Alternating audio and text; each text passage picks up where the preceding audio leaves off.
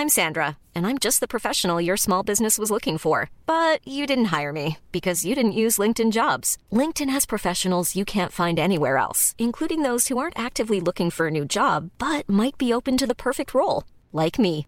In a given month, over 70% of LinkedIn users don't visit other leading job sites. So if you're not looking on LinkedIn, you'll miss out on great candidates like Sandra. Start hiring professionals like a professional. Post your free job on linkedin.com/people today.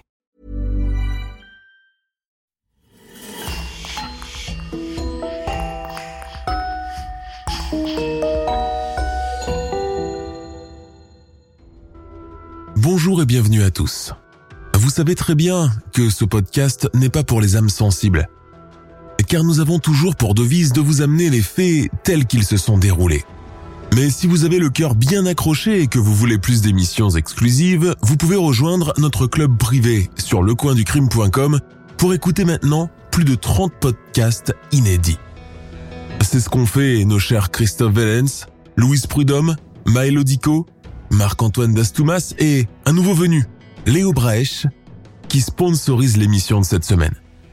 Nous vous remercions infiniment. Et on commence. Chloé Eiling, jeune mannequin anglaise, est promise à une carrière prometteuse dans le milieu de la mode. À tout juste 20 ans, elle a à son actif diverses couvertures de magazines, des shootings avec des photographes célèbres et son compte Instagram cumule plus de 100 000 followers. Pourtant, tout va basculer le 10 juillet 2017, quand elle est invitée à participer à une séance photo dans un studio milanais. Droguée, menottée, jetée dans le coffre d'une voiture, le cauchemar commence pour Chloé quand elle apprend que les enchères sont en cours pour sa vente sur le dark web au profit d'un puissant réseau de traite humaine, de Black Death. Littéralement, la mort noire. Si dans les médias britanniques, l'affaire provoque un véritable tsunami, il reste que des voix s'élèveront pour dénoncer un coup monté, concocté par l'intéressée elle-même. Où est le faux du vrai? C'est ce que je vous invite à découvrir avec moi à travers notre affaire criminelle d'aujourd'hui.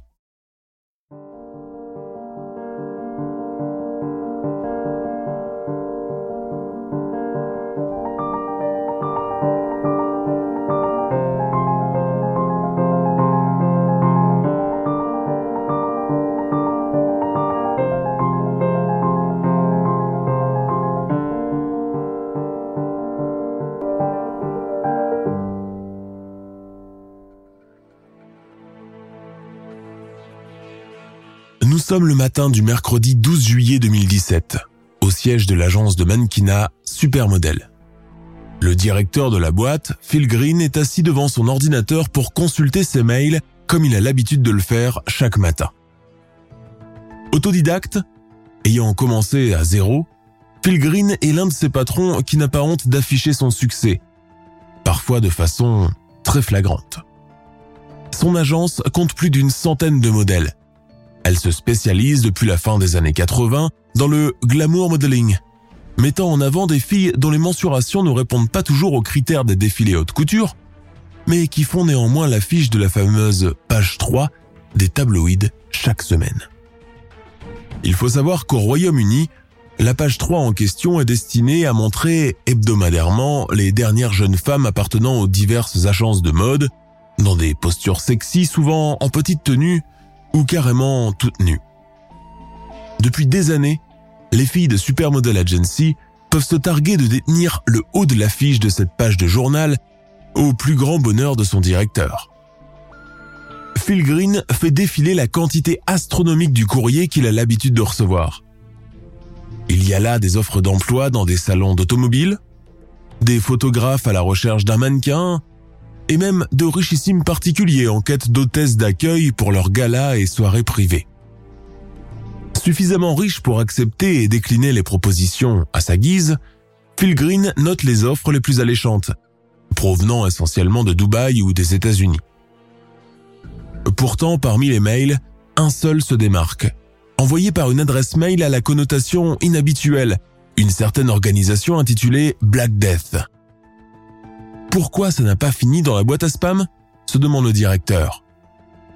Intrigué, il ouvre précipitamment le mail. Nous avons Chloé Eiling. Si vous ne payez pas 300 000 dollars dans les prochaines 24 heures, elle sera vendue sur le dark web. Vous êtes prévenu. Londres, début mars 2017.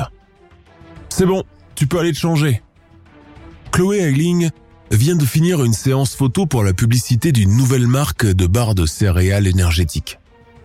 Elle qui déteste d'habitude ce genre d'aliment a dû croquer à pleines dents dans la barre à chaque prise avant de la recracher hors caméra.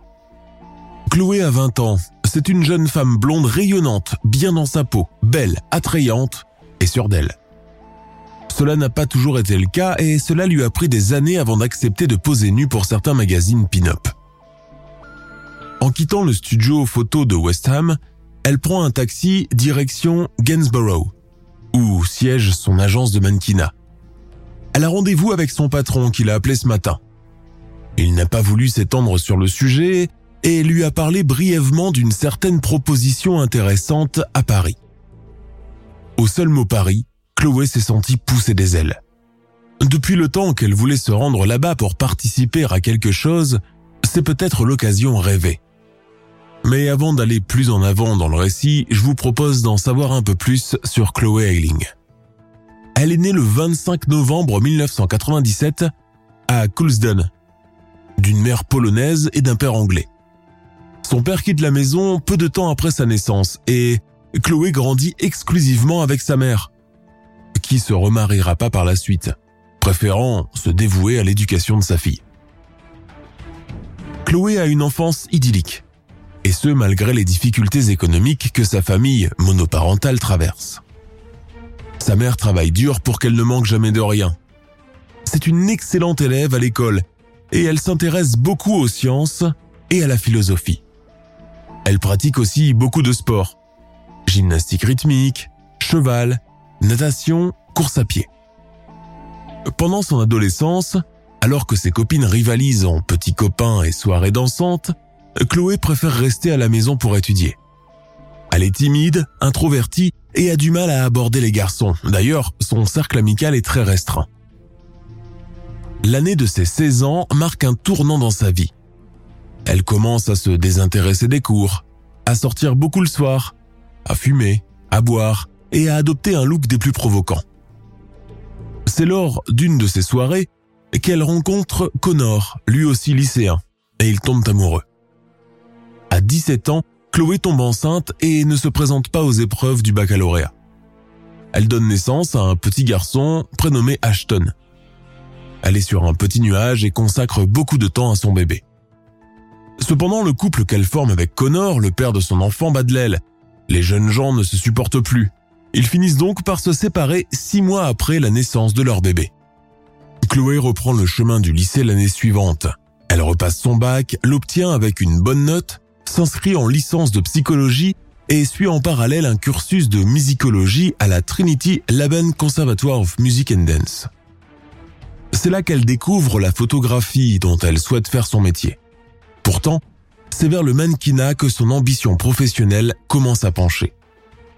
Blonde au physique avantageux, Chloé Eiling se fait d'abord connaître en réalisant des vidéos très populaires en Angleterre, intitulées Football Striptease. Diffusées sur YouTube, elles mettent en scène une sorte de pari où à chaque fois que l'équipe de football qu'elle est censée représenter perd, Chloé est obligée d'enlever le haut de son maillot. Les vidéos montent rapidement en tendance. À côté de cela, elle participe aussi à des vidéos gags. Malgré les apparences, sa collaboration sur YouTube ne lui rapporte pas gros à cette époque, mais cela participe d'un autre côté à populariser son image. Avec l'avènement d'Instagram et d'autres réseaux sociaux du même genre, Chloé Eiling devient influenceuse et publie des photos d'elle, souvent en petite tenue. Sa page Insta cumule rapidement plus d'une centaine de milliers de followers. Elle y donne des conseils beauté, des astuces pour perdre du poids, ainsi que des tutoriels de maquillage. L'année 2016 lui ouvre les portes du Star System. Au mois d'août, elle signe son premier contrat avec Supermodel Agency, une agence de mannequinat très célèbre à Londres. Dès lors, les choses vont s'accélérer. Le tabloïd Daily Star commence à lui faire de l'œil. Elle est sélectionnée plusieurs fois pour tenir le haut de l'affiche de la troisième page du fameux tabloïd.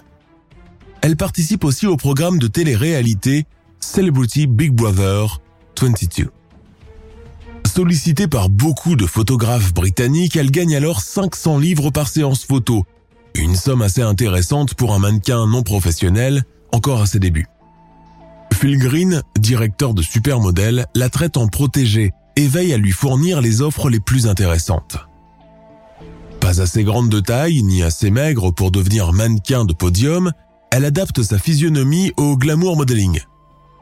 Ses atouts? Un visage parfaitement ovale, encadré d'une crinière blonde peroxydée, des traits slaves et une silhouette tout en courbe. Chloé Ayling incarne une sorte de pin-up des temps modernes, à la manière d'une Marilyn Monroe, et devient en un rien de temps le fantasme de milliers d'hommes à travers le pays. Mais le succès ne monte pas à la tête de la jeune femme qui veille toujours à bien sélectionner les gens pour qui elle travaille. Elle demande alors souvent conseil à son agent et directeur pour prendre toutes ses décisions professionnelles. Ce dernier veille à tout, mais est également celui qui donne son accord pour la moindre proposition. À l'origine, Phil Green était un avocat londonien qui n'a jamais fréquenté le milieu du showbiz, même s'il y avait ses entrées. Homme rusé et ambitieux, il frappe un grand coup et les esprits en fondant Supermodel Agency en 1987, une agence qui va s'étoffer au fil des années jusqu'à se faire une place dans le milieu de la mode britannique et internationale. En 2017, l'agence de Phil Green entre dans sa 30e année d'existence. Elle peut se targuer de posséder un large catalogue de modèles glamour ainsi que des influenceuses. Phil Green lance la carrière de plusieurs top modèles en herbe, comme celle des sœurs jumelles Laura et Claudia Badura, ou encore Jerry Halliwell, la célèbre Spice Girl rousse au début des années 90. Beaucoup de ces filles sont présentes aussi dans des calendriers érotiques comme FHM, Playboy ou Maxim. La plupart détiennent aussi le monopole des tabloïds à cancan comme The Sun ou The Daily Mirror. Pour repérer ces futures starlets, Phil Green mène la plupart de ses recherches en ligne. La sélection se fait généralement par le biais des réseaux sociaux où tout un florilège d'influenceuses rivalise de beauté, d'atouts de charme et d'ambition. Green reçoit chaque jour une quantité impressionnante de mails des quatre coins du monde afin de solliciter ses mannequins. Les demandes et les critères diffèrent. Cela peut être pour des événements sportifs, des séances photos en catimini, des galas de charité, des événements équestres ou pour des publicités. Parfois, il approuve même quelques demandes de fétichistes à coups de billets de banque. Certaines chaînes de télévision ont aussi recours à l'agence pour embaucher des candidates pour des reality shows du style L'île de la tentation, Love Island au Royaume-Uni. Et bon businessman sans scrupules et avide d'argent et de contacts influents, Phil ne repousse aucune demande. Il va jusqu'à organiser lui-même des soirées et des galas dans les boîtes et les discothèques les plus branchées de Londres, où afflue la jet set internationale. La plus prisée est celle qui arrive des pays du Golfe, car elle est considérée comme la plus friquée et la moins exigeante, pourvu que la fille soit blonde, jolie et sans trop de barrières morales. Outre ces soirées VIP, devenues en quelque sorte sa poule aux d'or, Phil Green a trouvé un autre moyen pour générer plus de profit. Si l'une des filles de l'agence attise la convoitise d'un riche prince du golf ou d'une star de football, le directeur de Supermodel Agency s'emploie alors à faire le buzz en créant de toutes pièces une situation compromettante entièrement tournée souvent avec la complicité du mannequin en question. En vendant l'anecdote truquée aux tabloïds, Phil Green empoche 20% des bénéfices, sans compter les photos préfabriquées où le mannequin est prise dans des postures assez suggestives avec son sugar daddy du moment. Le cliché peut alors être évalué à plusieurs milliers de livres sterling. C'est ainsi que les choses marchent dans ce milieu fermé et inaccessible pour les gens qui ne partagent pas ces valeurs. Assise dans le bureau à baie de son patron, Chloé Ayling commence à étudier avec lui la proposition qu'il vient de lui faire. Phil Green raconte qu'il vient de recevoir le mail d'un présumé photographe de mode italien, un certain André Lazio, qui souhaite que Chloé vienne participer à une séance photo dans son atelier parisien. Elle devra porter des tenues en cuir très moulantes pour une publicité de magazine de voitures. Phil Green ajoute que, dans son mail, le photographe s'est montré très professionnel allant jusqu'à détailler tout le déroulement de la séance, citant le genre de tenue que la jeune femme sera amenée à porter, etc. Outre son cachet, la prestation inclut également le billet d'avion aller-retour et le séjour dans un hôtel 4 étoiles, le Madeleine Plaza, au centre de Paris. Chloé brûle de dire oui sans écouter les recommandations de son agent. Il faut dire que c'est bien la première fois qu'un photographe étranger lui fait une proposition aussi intéressante. Néanmoins, Phil Green s'emploie les jours suivants à mener sa propre enquête personnelle pour s'assurer de la crédibilité et la véracité des propositions de ce photographe italien.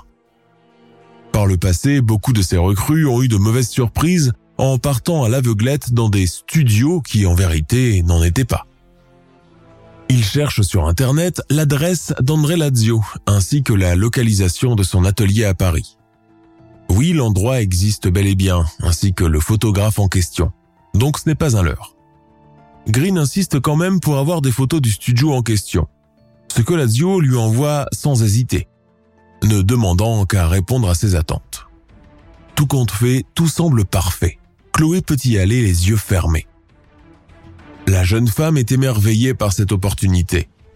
Voyager, se faire prendre en photo, aller dans des endroits chics et chers, faire du shopping, descendre dans l'un des meilleurs hôtels de Paris. Le rêve. C'est d'ailleurs pour ces raisons qu'elle avait signé son contrat avec l'agence le premier jour, non pas pour se contenter de poser pour des calendriers érotiques. Comme convenu, Chloé s'envole pour la France le 20 avril 2017. Le shooting devant avoir lieu dès le lendemain. À son arrivée à l'aéroport d'Orly, elle est récupérée par un collaborateur du photographe qui l'amène directement à son hôtel. Dans la soirée, la capitale française est secouée par une attaque terroriste perpétrée sur les Champs-Élysées. Une attaque qui coûtera la vie à un policier. La France, qui a été traumatisée par les attaques de Charlie Hebdo seulement deux ans auparavant, décrète une journée de deuil national. Dans l'incapacité de travailler dans ces conditions, André Lazio, que Chloé ne rencontrera jamais, annule la séance photo, lui envoie 600 euros de dédommagement ainsi qu'un taxi pour la ramener à l'aéroport. Elle rentre en Angleterre, un peu déçue mais soulagée de ne pas avoir été victime du récent attentat où des touristes allemands et britanniques ont été grièvement blessés. Nous sommes début juillet 2017. Chloé reçoit un appel de Phil Green. Il a apparemment une nouvelle offre pour elle, beaucoup plus intéressante que celle qu'elle n'a pu réaliser à Paris. Et il se trouve qu'André Lazio, le photographe italien, est encore derrière. Décidément, il semble très intéressé pour travailler avec la jeune femme. André Lazio sollicite Chloé Eiling, cette fois-ci encore, pour réaliser un shooting à Milan. Il offre une rémunération intéressante, 700 euros le cliché. Pilgrim donne son accord et le 10 juillet 2017, le top modèle arrive à l'aéroport Milano Linate. Contrairement à la dernière fois, personne n'est là pour l'attendre. Pour seul point de repère, elle a juste l'adresse du studio situé à deux pas de la gare Milano Centrale. Elle monte dans un taxi, direction le centre-ville. Il fait beau, les cafés sont remplis de monde, il flotte comme un air de Dolce Vita dans l'air. De la fenêtre du taxi, Chloé voit défiler la vie milanaise devant ses yeux. L'élégance presque naturelle des Italiens l'émerveille et lui fait oublier la brume londonienne. Le taxi s'arrête, elle paye, récupère sa valise et descend. Elle longe la gare et arrive devant un immeuble où se trouve le studio d'André Lazio. Là encore, personne pour l'attendre. Chloé est un peu perplexe mais refuse de s'inquiéter. Certains artistes agissent comme cela, peut-être qu'il n'a trouvé personne pour la récupérer à l'aéroport. Elle jette un regard sur son téléphone. Hormis un message vocal de Phil Green où il lui dit merde pour la bonne fortune et une photo de son fils envoyée par sa mère sur WhatsApp, aucune nouvelle du photographe, ne serait-ce que pour lui demander si elle est bien arrivée en Italie.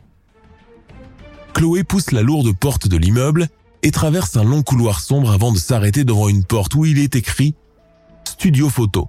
Ah bah tiens, c'est là. Mais avant de faire le moindre mouvement pour sonner, c'est le trou noir. Une personne portant des gants est arrivée derrière moi, a mis une main sur ma nuque et l'autre sur ma bouche tandis qu'une deuxième personne vêtue d'une cagoule noire m'a injecté un produit dans le bras droit. Chloé ne se réveille que quelques heures plus tard, encore sous l'effet de la drogue qu'on lui a injectée. Au fait, c'est de la kétamine.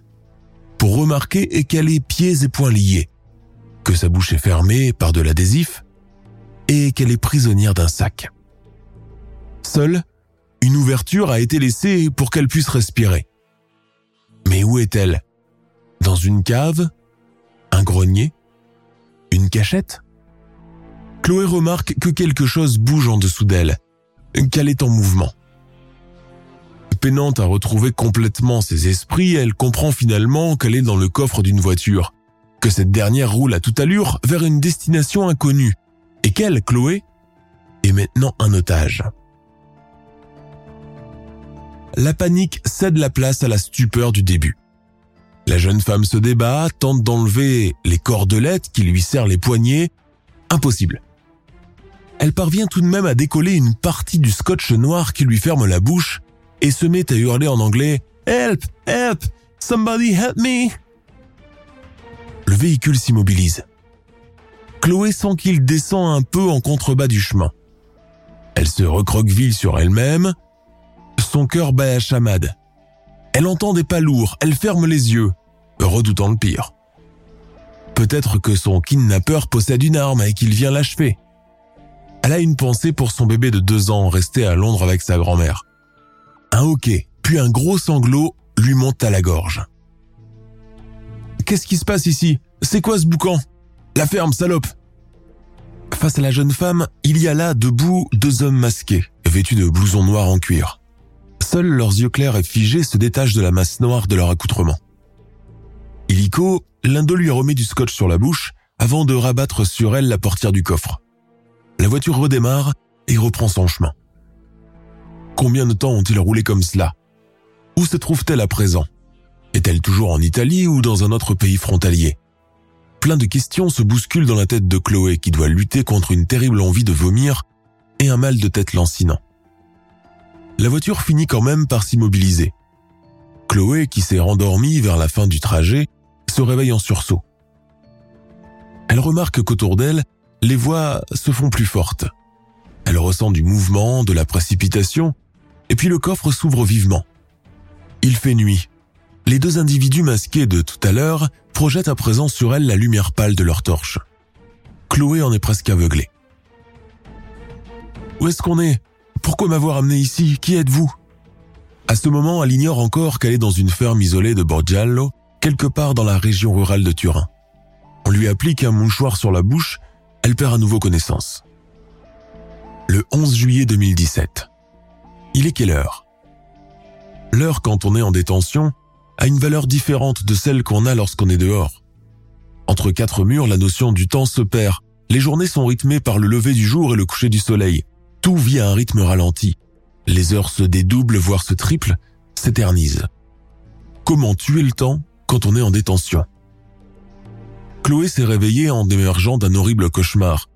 Elle avait rêvé que deux hommes cagoulés, parlant avec un fort accent russe ou polonais, l'avaient jetée dans un coffre pour la kidnapper.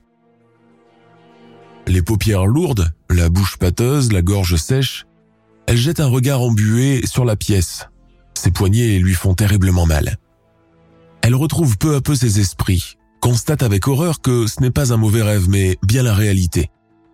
Elle essaye alors de se mettre debout, mais elle en est incapable. Son pied est attaché à une commode et ses mains derrière le dos. Ses vêtements aussi ont disparu. Elle n'a plus sur elle qu'un body rose et des chaussettes grises sales. Elle a apparemment beaucoup transpiré car des auréoles humides maculent son vêtement. Prisonnière. Elle est prisonnière. Alors elle se remémore l'aéroport de Milan, qui semble à présent si lointain, du cappuccino qu'elle avait pris dans un café près de la gare de Milano Centrale.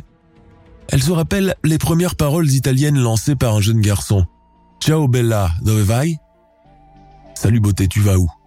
Elle n'avait su quoi répondre, alors elle lui avait souri. Mais qu'est-elle donc venue faire en Italie? Mais oui, la séance photo avec le photographe Andrew, Andrea, non, André Lazio. La chambre ne paye pas de mine.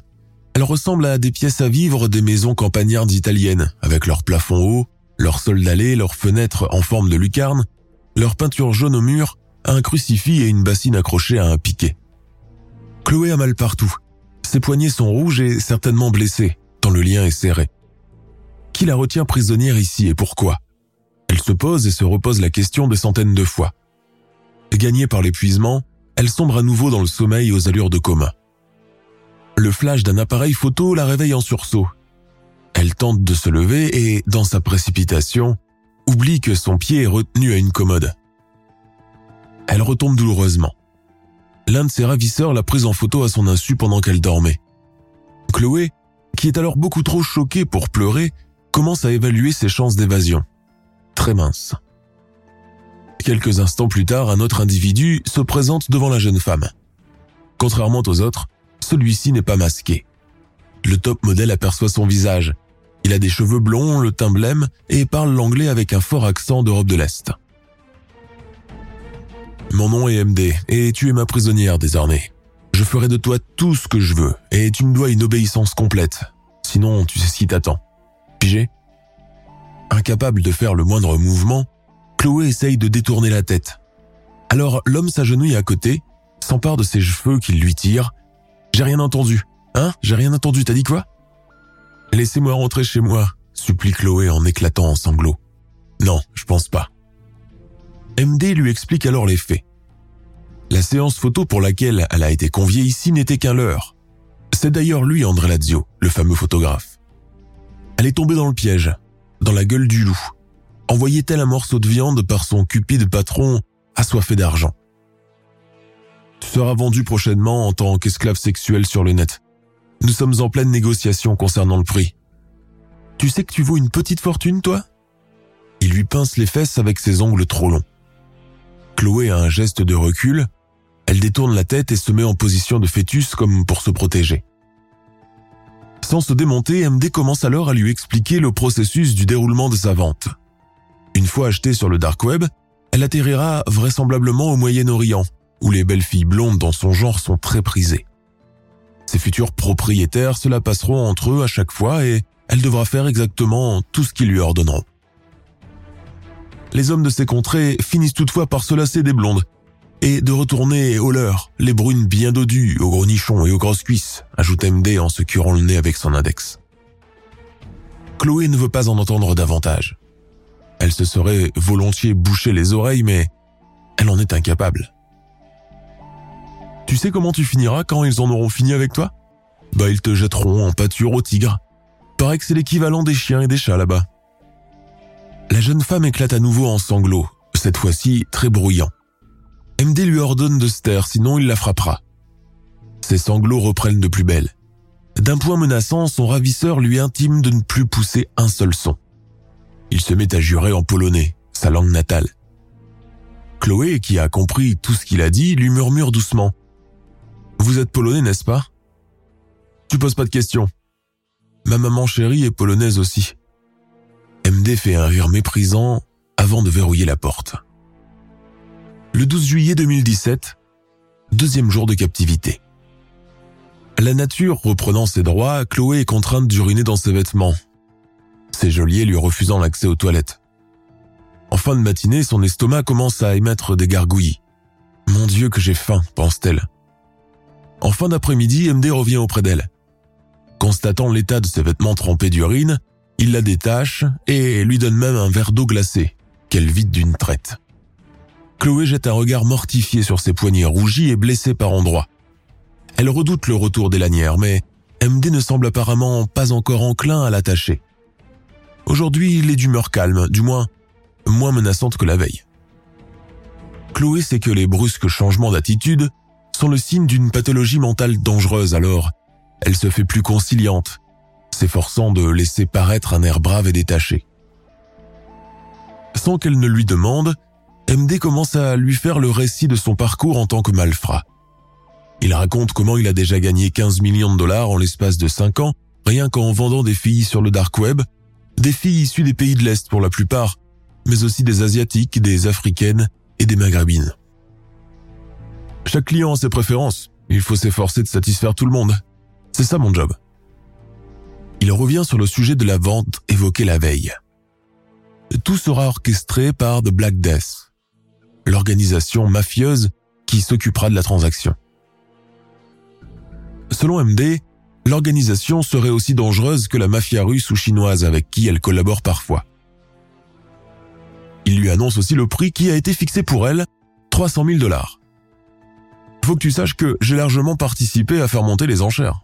Alors t'es contente? Se sentant à présent comme une bête en cage, Chloé baisse les yeux. Une larme lui coule le long de la joue. La laine chargée de MD lui souffle sur le visage. Si tu essayes ne serait-ce qu'une fois de t'échapper, l'organisation s'en prendra à ta mère et à ton fils. Tu as compris? La porte se referme à nouveau sur la jeune femme qui écoute le bruit du verrou tourné dans la serrure. À présent, ce n'est plus qu'une question de temps, songe-t-elle. À nouveau, elle sera prise en photo, jetée dans un sac de marchandises, acheminée dans un coffre, puis dans un cargo vers une destination inconnue. Les scénarios les plus noirs commencent à s'entrechoquer dans sa tête. Elle voit sa mère assise dans leur petite cuisine, son chapelet à la main. Elle voit son petit Ashton privé d'elle pour toujours, contraint de vivre avec son souvenir. À mesure que le plan de son abominable vente lui est exposé avec ses évolutions, à mesure que Chloé se rend compte que cela ne sera plus qu'une question de semaines, voire de jours, elle se met à faire sa prière chaque soir. Dès que la pièce entre dans la pénombre, murmurant entre ses lèvres les psaumes appris dans son enfance à la chapelle catholique du quartier. De l'autre côté de la maison, MD est en train de faire les 100 pas. Il a laissé tomber le masque. À présent, seule la confusion, l'anxiété et la peur animent son regard. En vérité, MD n'est qu'un surnom qu'il s'est attribué. Son vrai nom est Lukasz Pavel Herbia. Et comme Chloé, lui aussi vivait auparavant en Angleterre, où ses parents polonais avaient émigré au début des années 80. Âgé d'une trentaine d'années, Pavel a depuis longtemps flashé sur la jeune femme en voyant ses photos à la troisième page du Daily Star. Il s'est pris à fantasmer sur elle, à s'imaginer en sa compagnie, se projetant comme amoureux marchant main dans la main. Incapable de l'approcher en temps normal, il a eu recours à toute sa perversion pour la faire tomber dans le piège. Souvenez-vous de la séance photo de Paris à journée à cause des attentats. Il se trouve que Pavel Herbia était encore derrière tout cela. Sa première tentative ayant échoué, il n'a pas hésité à retenter une deuxième, allant jusqu'à s'inventer une identité.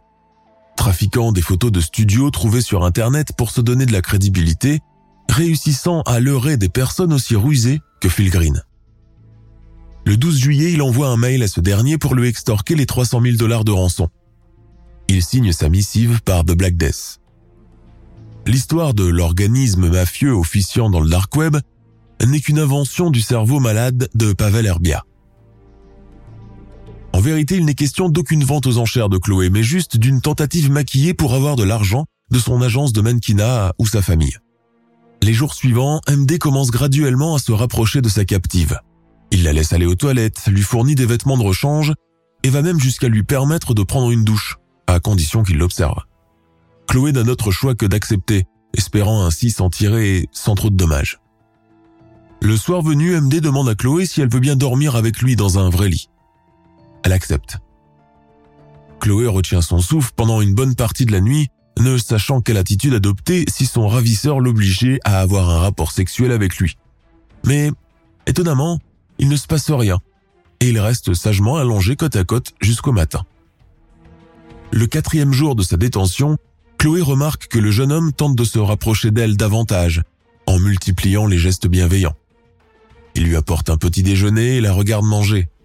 À la fin du repas, il reprend un ton autoritaire pour lui rappeler le risque de mort qu'elle encourt si jamais elle tente de s'enfuir. Chloé rentre dans son jeu, se montre conciliante, voire séductrice, espérant ainsi endormir sa méfiance. Flattée, MD commence à discuter avec elle. La top modèle saisit la moindre occasion pour faire semblant de s'intéresser à lui. Elle compte bien utiliser tous ses atouts pour piéger son ravisseur et s'enfuir de cette horrible maison. MD baisse légèrement la garde, convaincu que Chloé est prête à ne jamais le quitter. Le soir venu, il lui avoue que son enlèvement a été une grave erreur de la part de l'organisation Black Death, qui ignorait qu'elle était mère d'un enfant en bas âge, et que dans sa charte, il est strictement interdit d'enlever des mamans de jeunes enfants. Il raconte que les acheteurs ne veulent pas s'embarrasser de cas sociaux comme le sien, et qu'ils sont très exigeants. Il lui dit aussi qu'à l'origine, ce n'était pas lui qui devait la tenir en otage, mais en tant que membre influent de l'organisation mafieuse, il a préféré prendre les rênes de l'affaire pour éviter un quelconque malentendu ou situation foireuse. Pourquoi ce brusque revirement de situation? Pavel MD se sent-il déjà traqué par la police italienne et britannique ou est-il en proie à une crise de conscience? Pour la première fois depuis sa séquestration, Chloé sent que la situation est en train de tourner à son avantage. La terreur du début s'est graduellement estompée, mais surtout, le changement d'attitude de MD envers elle lui donne à croire qu'il est en train de perdre du terrain, comme s'il avait décidé de revenir sur sa décision. Peut-être que la Black Death a finalement trouvé une meilleure candidate qu'elle. La nuit venue, MD lui demande encore de venir dormir dans son lit, sans la toucher une seule fois. Pour la première fois depuis quatre jours, Chloé s'abandonne à un vrai sommeil. Au cinquième jour de sa détention, MD lui sert à nouveau le petit déjeuner et lui fait une nouvelle révélation. Ils se sont déjà vus une fois à Paris. Que c'est même lui qui est venu la chercher à l'aéroport. Il portait alors une grosse barbe et des lunettes noires. Chloé n'en croit pas ses oreilles. MD, comme un enfant qu'on oblige d'avouer ses bêtises, fait son mea culpa, tête baissée. Il est tombé follement amoureux d'elle, mais a dû se résigner à abandonner en apprenant qu'elle était déjà maman d'un petit enfant. Selon ses critères à lui, ce n'était pas possible, il fallait qu'elle soit vierge. Il a donc préféré ne pas aller plus loin. Néanmoins, son image ne l'a plus quitté. Il a pensé à elle nuit et jour, chaque instant, chaque minute, au point d'en être obsédé la peur de Chloé revient au galop. Et si, au lieu de la violer, MD finissait par la tuer, voire la garder ici pour toujours? Depuis qu'il lui a permis de faire un tour dans la maison sans pour autant sortir dehors, elle a rapidement remarqué qu'il était en rase campagne italienne et que nulle ferme n'existait alentour. Si MD la garde là, elle peut toujours crier pendant des jours, personne ne l'entendra. Tôt le matin du 17 juillet, Chloé est réveillée en sursaut par son ravisseur qui, sans rien lui demander, lui met du scotch sur la bouche, lui fourre un sac sur la tête, la menotte et la traîne hors de la chambre. Elle se met à le supplier, tombe à genoux, parlant en polonais. Ne me tue pas, ne me tue pas, s'il te plaît. Je suis ton ami, pense à mon bébé, pense à mon bébé. Hop, il la jette dans le même sac dans lequel elle est arrivée six jours plus tôt, l'enferme dans le coffre et démarre la voiture. Combien de temps roule-t-il? Une heure? Deux heures? Soudain la voiture s'arrête. Ça y est, c'est la fin, pense la jeune femme. Il va me tuer à présent, c'est sûr. Le coffre s'ouvre, le zip du sac aussi. Une main puissante arrache la jeune femme cagoulée de sa cachette et la jette violemment par terre avant de redémarrer dans un grand bruit et repartir. Chloé Eiling a la vie sauve. Elle ne sait pas qu'à l'instant précis, elle est devant le consulat du Royaume-Uni à Milan. Le retour de Chloé Eiling en Angleterre provoque un tsunami médiatique. Pendant des semaines, les journaux et la télévision nationale ne parlent plus que de cela. Il est bon de préciser que, peu de temps après avoir déposé Chloé devant le consulat britannique, Lukasz Pavel Herbia a été arrêté par la police italienne. Depuis, les versions et les témoignages contradictoires ne vont pas cesser, d'un côté comme de l'autre. Selon beaucoup de témoins oculaires italiens, Chloé aurait été vue en train de se balader avec son ravisseur en plein centre de Milan et elle ne semblait pas du tout effrayée ou donnant l'impression d'être traquée. Des caméras de vidéosurveillance les auraient même enregistrées, passant main dans la main, à la manière d'un couple amoureux. Selon l'ambassade britannique à Milan, Chloé aurait raconté que Lukasz était en fait son ami, le seul qu'elle aurait d'ailleurs en Italie, que lui-même était une victime téléguidée par l'organisation mafieuse Black Death, qui le surveillait en permanence. Suite à cela, Chloé va se rétracter devant les médias anglais et dire qu'elle aurait été victime d'un lavage du cerveau qui aurait provoqué ces versions contradictoires. Après cette annonce publique inattendue, l'Angleterre se fractionne. Ceux qui croient à la thèse du kidnapping contre rançon et ceux qui affirment que Chloé Eiling a créé cette histoire de toute pièce pour accaparer l'attention médiatique. Selon beaucoup de personnes, aucune organisation mafieuse venant de l'Europe de l'Est et spécialisée dans la traite des humains ne laisserait partir une captive au bout de six jours de séquestration. L'organisation Black Death elle-même est introuvable. aussi bien sur les moteurs de recherche usuels que sur le dark web. Elle n'a jamais existé.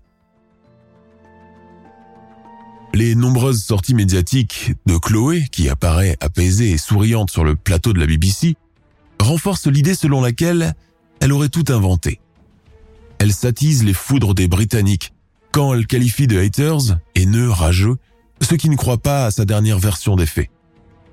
Elle fera par la suite des excuses publiques en disant tout simplement ⁇ J'ai vraiment été séquestré en Italie. J'ai craint pour ma vie à chaque minute qui passait. Cela me brise le cœur de savoir que certaines personnes s'obstinent toujours à vouloir croire que j'ai tout inventé pour attirer les médias.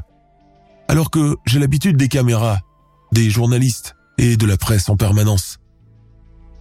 Néanmoins, Chloé Alling ne se prive pas de la notoriété engendrée par sa terrible histoire. Beaucoup lui reprochent d'ailleurs de vendre son malheur contre de l'argent et qu'elle ne vaut pas mieux que celui qui souhaitait la kidnapper. L'histoire de son kidnapping fait le tour du globe et elle est invitée sur de nombreux plateaux télé, notamment aux États-Unis, dans la célèbre émission Dr. Phil. Pendant l'été 2018, son compte Instagram Chloé Ailing 97 est piraté puis supprimé, vraisemblablement à cause de la publication de photos trop sexy. En 2019, Chloé accuse la police et l'État italien d'avoir ébruité l'affaire de son kidnapping pour se donner de la crédibilité. La police italienne voulant ainsi laisser croire qu'elle a réussi à arrêter un réseau de trafic humain d'une grosse ampleur. Phil Green, le directeur de Supermodel et l'agent du mannequin, est aussi accusé d'avoir jeté la jeune femme en pâture contre de l'argent. Ces méthodes proches du proxénétisme, afin de recruter encore et toujours des clients fortunés, lui sont durement reprochées par le Parti conservateur anglais. Suite au scandale engendré par l'affaire du kidnapping, il publie une autobiographie intitulée Confessions of a Model Agent. Lukasz Pavel Erbia, considéré comme étant un individu très dangereux selon les propos du procureur adjoint de Milan, Paolo Storari, est arrêté le 18 juillet 2017 à Rome. Il est mis en examen pour enlèvement, séquestration et extorsion de fonds. Apparemment, quatre de ses complices ont été recherchés mais n'ont pas été retrouvés par la police italienne. Herbia a été condamné pour les chefs d'inculpation cités à 16 ans de réclusion criminelle. Sa peine a été réduite par la suite à seulement 5 ans et 8 mois de prison ferme, après le pourvoi en cassation de son avocat. La thèse du faux kidnapping à des fins médiatiques ont été prises en compte en tant que circonstances atténuantes. Son frère aîné, Michel Herbia, aurait lui aussi participé au kidnapping. Chloé Ailing a écrit un journal où elle a relaté ses six jours de détention. Aujourd'hui, elle mène toujours sa carrière de top modèle et continue de relayer ses photos sur les réseaux sociaux. En Angleterre, l'histoire du kidnapping de Chloé Ailing destinée à être vendue sur le dark web reste à ce jour une affaire non élucidée, où les zones d'ombre sont encore nombreuses. Victime, complice, actrice hors pair, les trois à la fois, Chloé Ailing assure toujours n'avoir pas été de mèche avec son ravisseur. Vraisemblablement, celui-ci voulait la kidnapper uniquement pour lui déclarer sa flamme et la relâcher, vu qu'il aurait été difficile de l'aborder autrement. Elle raconte avoir été traumatisée pendant des mois par cette expérience et qu'elle a eu recours à un soutien psychologique et à de l'hypnose pour pouvoir revenir à un semblant de vie normale. Beaucoup persistent cependant à croire que la jeune femme en recherche accrue de notoriété internationale s'est prêtée sciemment au jeu pour simuler son propre rapt allégation rejetée par l'intéressé qui continue à ce jour de proclamer son innocence envers et contre tous.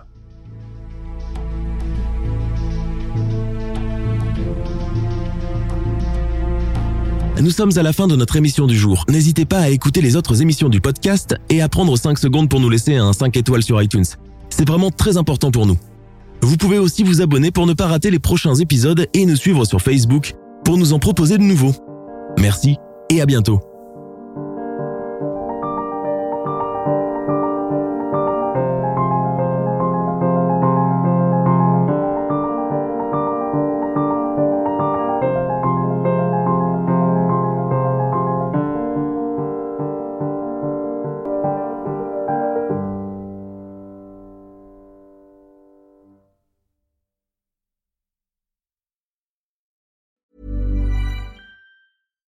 Hi, I'm Daniel, founder of Pretty Litter. Cats and cat owners deserve better than any old fashioned litter. That's why I teamed up with scientists and veterinarians to create Pretty Litter. Its innovative crystal formula has superior odor control and weighs up to 80% less than clay litter.